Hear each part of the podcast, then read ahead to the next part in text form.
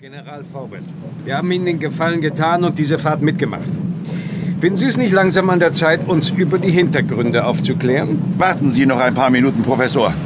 Wie sagt man doch, in der Ruhe liegt die Kraft. Der General scheint heute seinen humorvollen Tag zu haben. Ich bin absolut nicht zum Scherzen aufgelegt. Mr. Tanner, Oh Jan, er hat Mister zu dir gesagt. Dann muss er wirklich geladen sein. Und ich bin es mittlerweile auch. Ich habe zwei wichtige Versuchsreihen unterbrochen, weil... an-